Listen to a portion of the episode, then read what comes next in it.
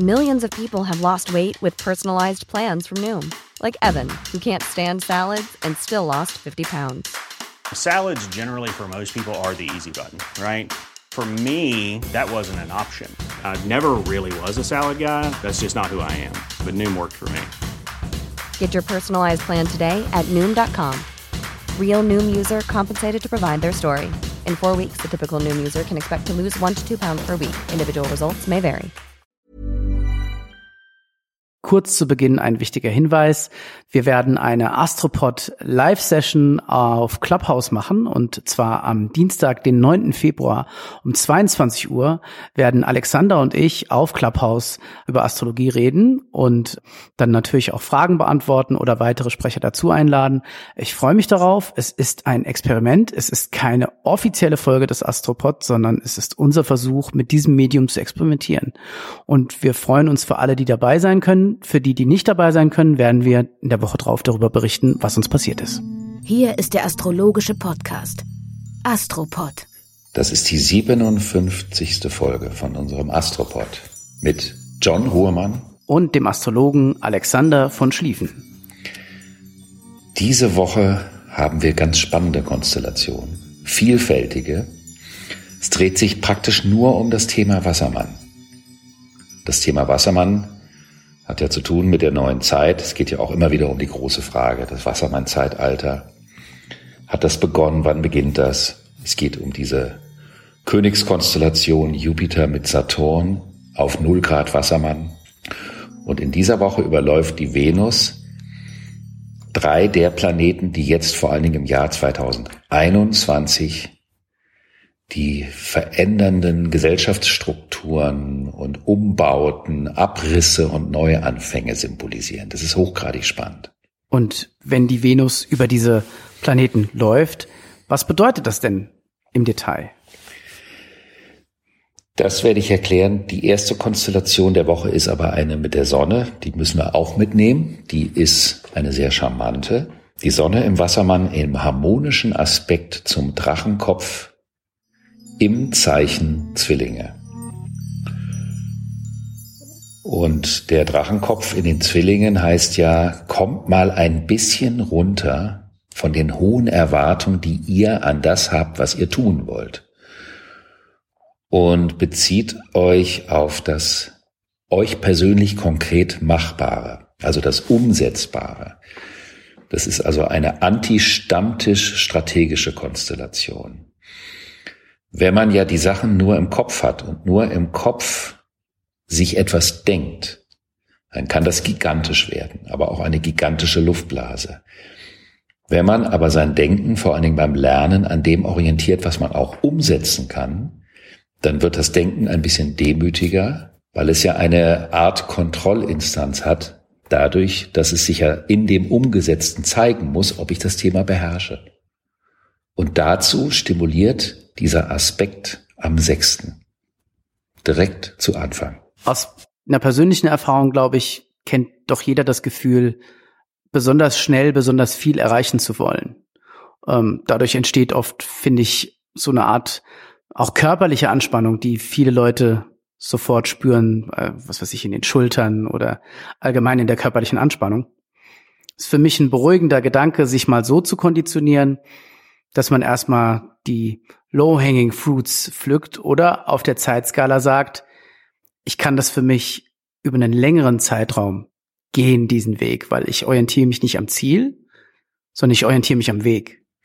Das Einzige, was gemein ist mit den Low-Hanging Fruits, ist, dass auf dem Kirschbaum oftmals die leckersten Früchte ganz oben in der Baumkrone hängen und nicht unten.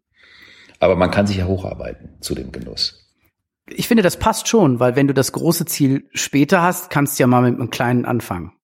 Vielleicht hat die Low-Hanging Fruit dann wenigstens eine Idee vom Geschmack der High-Hanging Fruit. Ja, und dieser Aspekt ist auch eine frontale Breitseite gegen unser Schulsystem, was ja komplett theorielastig ist. Und man lernt Dinge, man bläst sich die Birne auf mit teilweise wirklich mentalem, unbrauchbarem Zeug anstatt dass man lernt, das, was man versteht, auch umzusetzen. Und im Luftreich steht es ja sowieso an, dass das Schulsystem kollabiert und komplett neu aufgesetzt wird. Und das können ja schon die ersten kleinen, ganz kleinen Keimlinge für eine solche Bewegung sein. Ja, es wäre wünschenswert, dass wir aus einer Struktur von Schule und Lernen, die, glaube ich, schon ganz lange so funktioniert, wie sie jetzt funktioniert. Also ich denke, viele unserer ZuhörerInnen aus vielen Generationen haben ähnliche Verschulung erlebt. Ich wünsche mir auf der einen Seite, ja, lebenslanges Lernen. Ich würde gerne am liebsten ein Viertel meiner Arbeitszeit in Lernen verwenden. Aber ich glaube, um eine neue Schule aufzustellen, braucht es einen starken Willen in Deutschland, nicht nur von der Politik, sondern auch von den Lehrern selbst, von den Schulen selbst, von den Eltern und den Schülern. Wenn man es schaffen würde, die an einen Tisch zu bekommen, und sei die Idee auch noch so seltsam oder abwegig, ich finde, sie ist offensichtlich und man verschreibt sich wirklich, wir brauchen eine große Schulreform, wir wollen diese Interessengruppen neu zusammenbringen, dann gibt es eine Chance. Die Frage ist, wie lange dauert das noch? Das wird ein bisschen dauern, aber das Luftreich ist ja lang. Und diese Geschichten werden nicht von heute auf morgen, natürlich nicht. Wie alle Prozesse zwar jetzt schon anfangen, aber natürlich eine Weile dauern, bis man Land darin sieht im Neuen. Da sind wir wieder bei den Low-Hanging Fruits und den High-Hanging Fruits. Vielleicht sollten wir klein anfangen. Das machen wir. Das machen wir jetzt auch, denn jetzt wollen wir uns der Venus zuwenden. Die war ja schon in der letzten Folge in den Wassermann gegangen. Wir haben uns aber ein bisschen bedeckt gehalten dazu, was das bedeutet, weil sie diese Woche die fulminanten Konstellationen hat. Also Venus im Wassermann. Wassermann ist ja das Zeichen der Netzwerke und der Blick auf das Geschehen aus der Vogelperspektive. Also von weitem, nicht berührt, auf Abstand. Es hat auch was mit dem Thema der Berührbarkeit zu tun. Denn in dem Moment, wo ich individuell subjektiv von etwas berührt bin, kann ich es nicht mehr objektiv betrachten. Ich möchte ein Beispiel aus der Praxis des Themas bringen. Für mich ist es wahnsinnig schwer, Horoskope von Menschen zu machen, mit denen ich bereits eine größere emotionale Bindung habe. Und zwar genau aus dem Grund, dass ich dann den notwendigen wassermännischen Abstand nicht mehr habe. Also das ist schade, aber auch irgendwie menschlich, um ein Horoskop wirklich, sagen wir mal, mit der angemessenen Objektivität deuten zu können, braucht es eine emotionale Losgelöstheit vom Gegenüber. Weil sonst kommt ja automatisch, wenn auch unbewusst, eine Tendenz in die Deutung und die wäre der Kunst der Astrologie durchaus nicht angemessen. Eine Verstrickung würde sich ergeben, eine ungewollte Verstrickung? Ja, das ist genau das, wovor die Wassermänner am allermeisten Angst haben. Die Verstrickung. Und Venus im Wassermann bedeutet bitte keine Verstrickung. Also wir gehen auf den größtmöglichen Abstand zu unseren Beziehungen und schauen, wo sind wir in unseren Beziehungen? Worum geht es? Sind die so, wie sie sind, angemessen? Dann kommt dazu, weil sie ja in dieser Woche über Saturn und dann über den Uranus und über den Jupiter läuft, dass dadurch die Themen der Zeit auch angetriggert werden. Also man kann sagen, wir können in dieser Woche schon ein Gefühl dafür bekommen, wohin sich das Thema Beziehung in den nächsten 200 Jahren entwickeln könnte. Und sind unsere gegenwärtigen Beziehungen dementsprechend aufgestellt oder vorbereitet, um einen solchen Übergang aushalten oder umgestalten zu können oder mitgestalten zu können in eine neue Perspektive hinein. Die Venus im Wassermann heißt auch, dass mir meine subjektiven Bedürfnisse im Moment nicht so wichtig sind. Also der Abstand, wenn man das jetzt, nehmen wir mal an, auf den Eros bezieht, dann geht es also um den Abstand, die Distanz, vielleicht sogar das Anonyme, hat einen größeren Reiz als die größtmögliche Intimität und Nähe mit dem Vertrauten. Das kann also auch dann bedeuten, dass es eine unemotionalere Geschichte ist.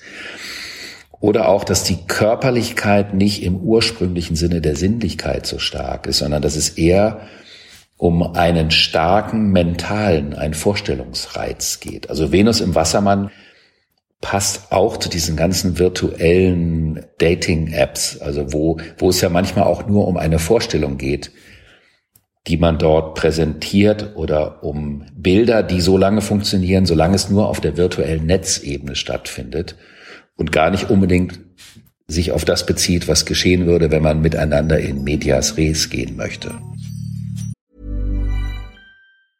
A lot can happen in three years, like a chatbot may be your new best friend. But what won't change? Needing health insurance. United Healthcare Tri Term Medical Plans, underwritten by Golden Rule Insurance Company, offer flexible, budget friendly coverage that lasts nearly three years in some states. Learn more at uh1.com.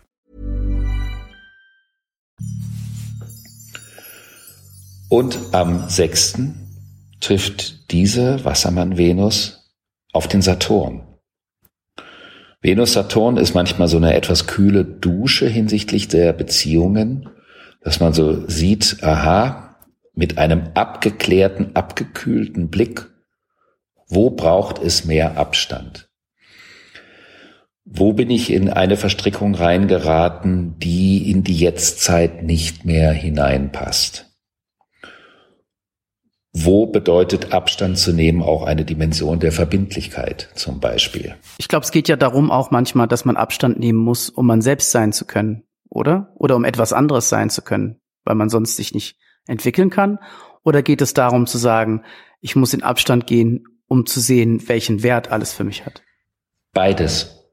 Es ist absolut beides. Es ist die Notwendigkeit, ähm, auf Abstand zu gehen, um den Wert zu erkennen, aber auch die Notwendigkeit, auf Abstand zu gehen, um sich unter Umständen selbst wiederzufinden, weil es gibt ja auch Komponenten in Beziehungen, wo die Verstrickung so stark ist, dass man gar nicht mehr merkt, wie sehr man eingebunden ist und sich selbst darüber mitunter vergessen könnte.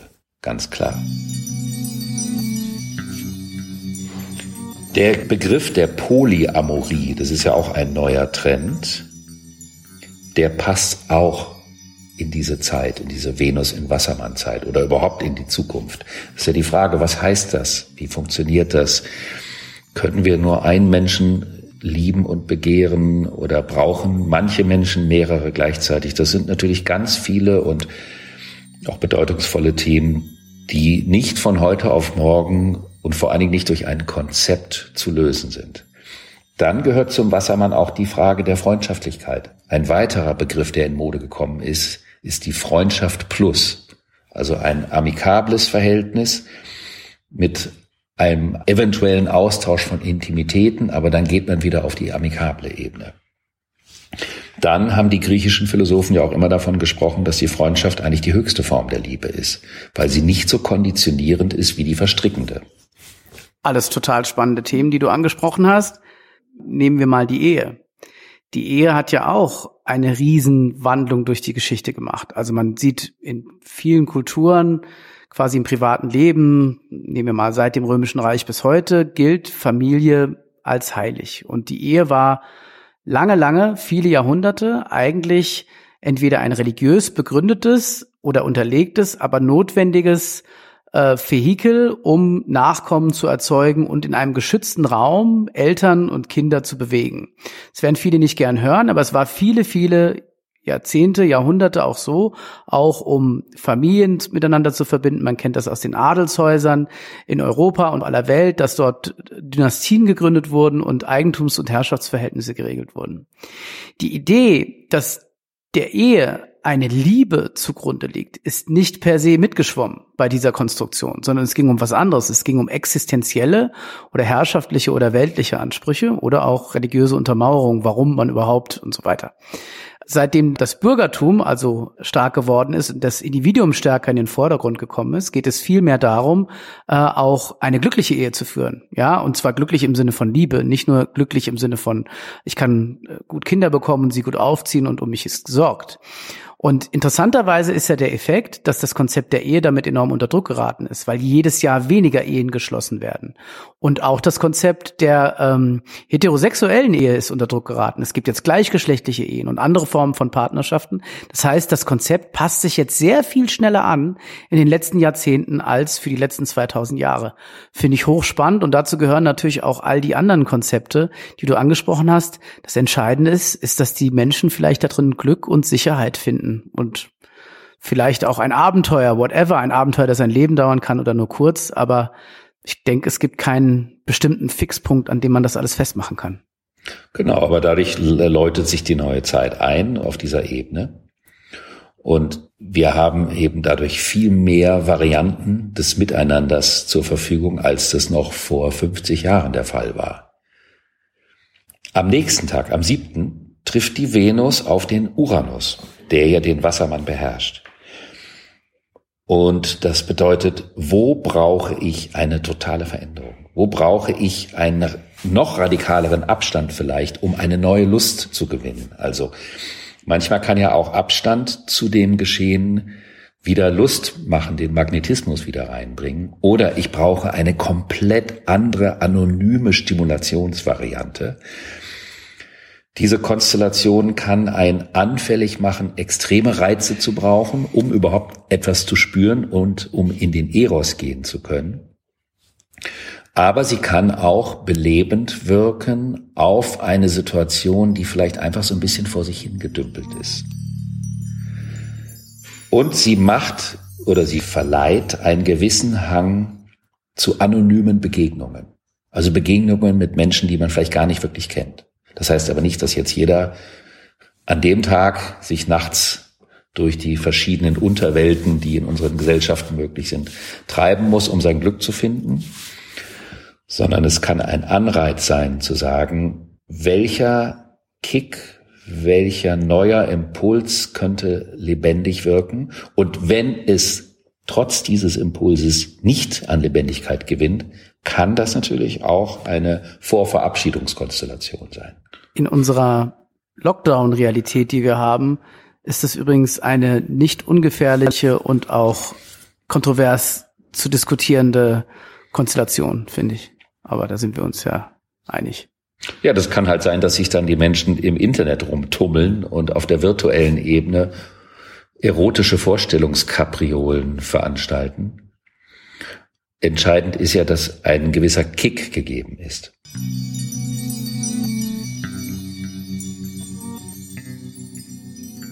Am 8. Februar trifft die Sonne auf Merkur im Wassermann und Merkur ist rückläufig, ein Phänomen, über das wir schon oft gesprochen haben.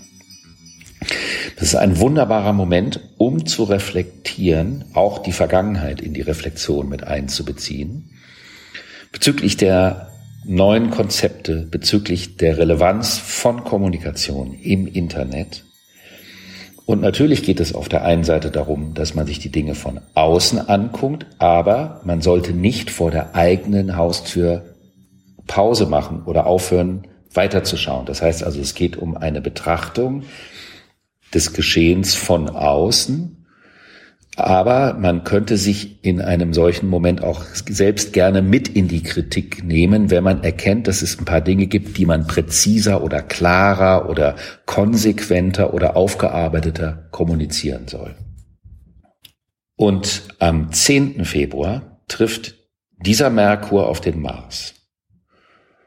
Und das ist eine spannende Konstellation, denn da geht es wieder um das Debattieren. Es geht um das Argumentieren und es geht um den vitalen Austausch.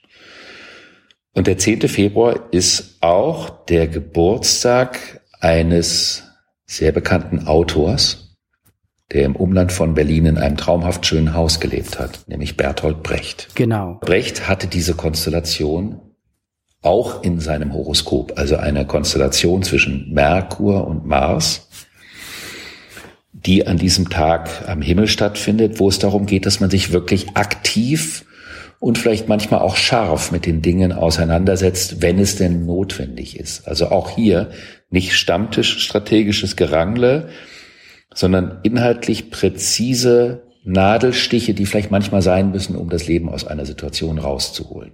Hochspannend wo wir wieder bei der Clubhouse-Thematik sind. Denn Bertolt Brecht hat sich ja auch sehr mit der Radiotheorie beschäftigt. In den 20er, 30er Jahren, wo er eigentlich mit dem Medium Radio nicht besonders zufrieden war.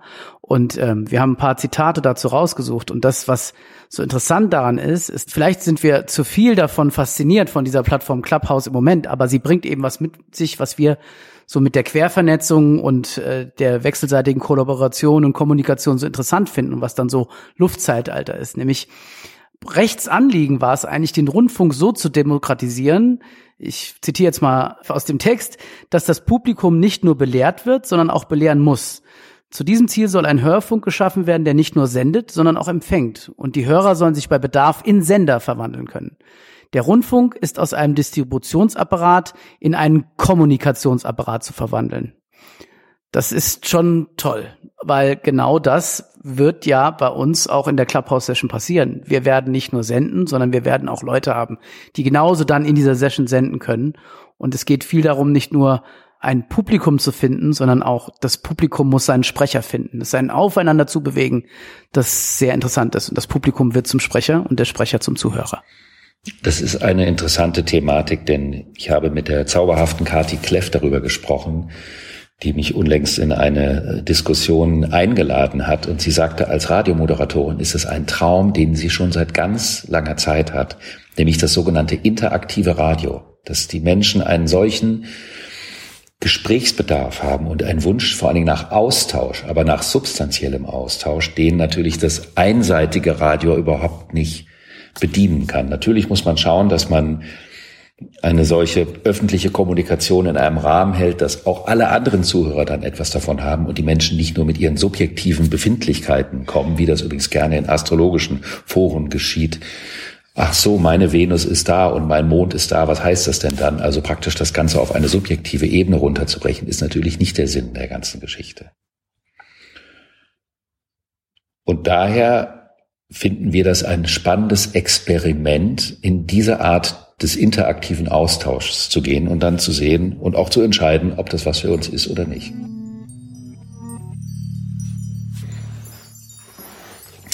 Am 11 trifft dann die Wassermann Venus auf den Jupiter.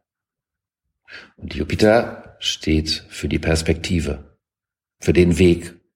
Wohin gehen wir alle? Jupiter ist im Wassermann.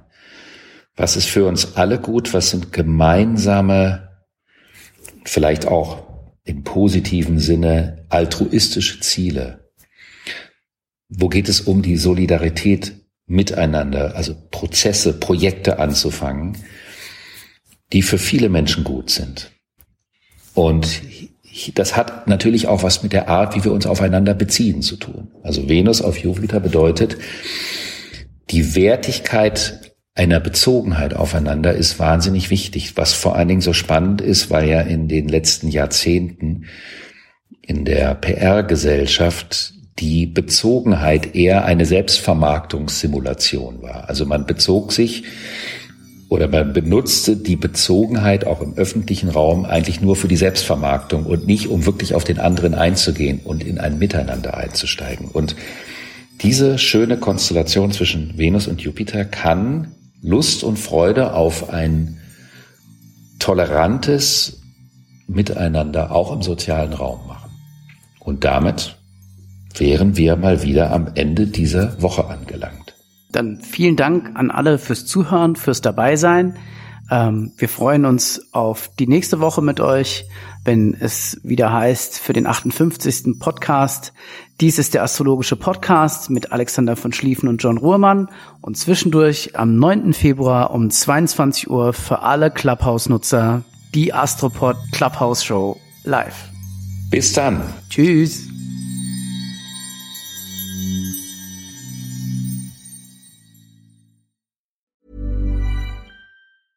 Normally, being a little extra might be a bit much, but not when it comes to healthcare. That's why United Healthcare's Health Protector Guard fixed indemnity insurance plans, underwritten by Golden Rule Insurance Company, supplement your primary plan so you manage out of pocket costs. Learn more at uh1.com.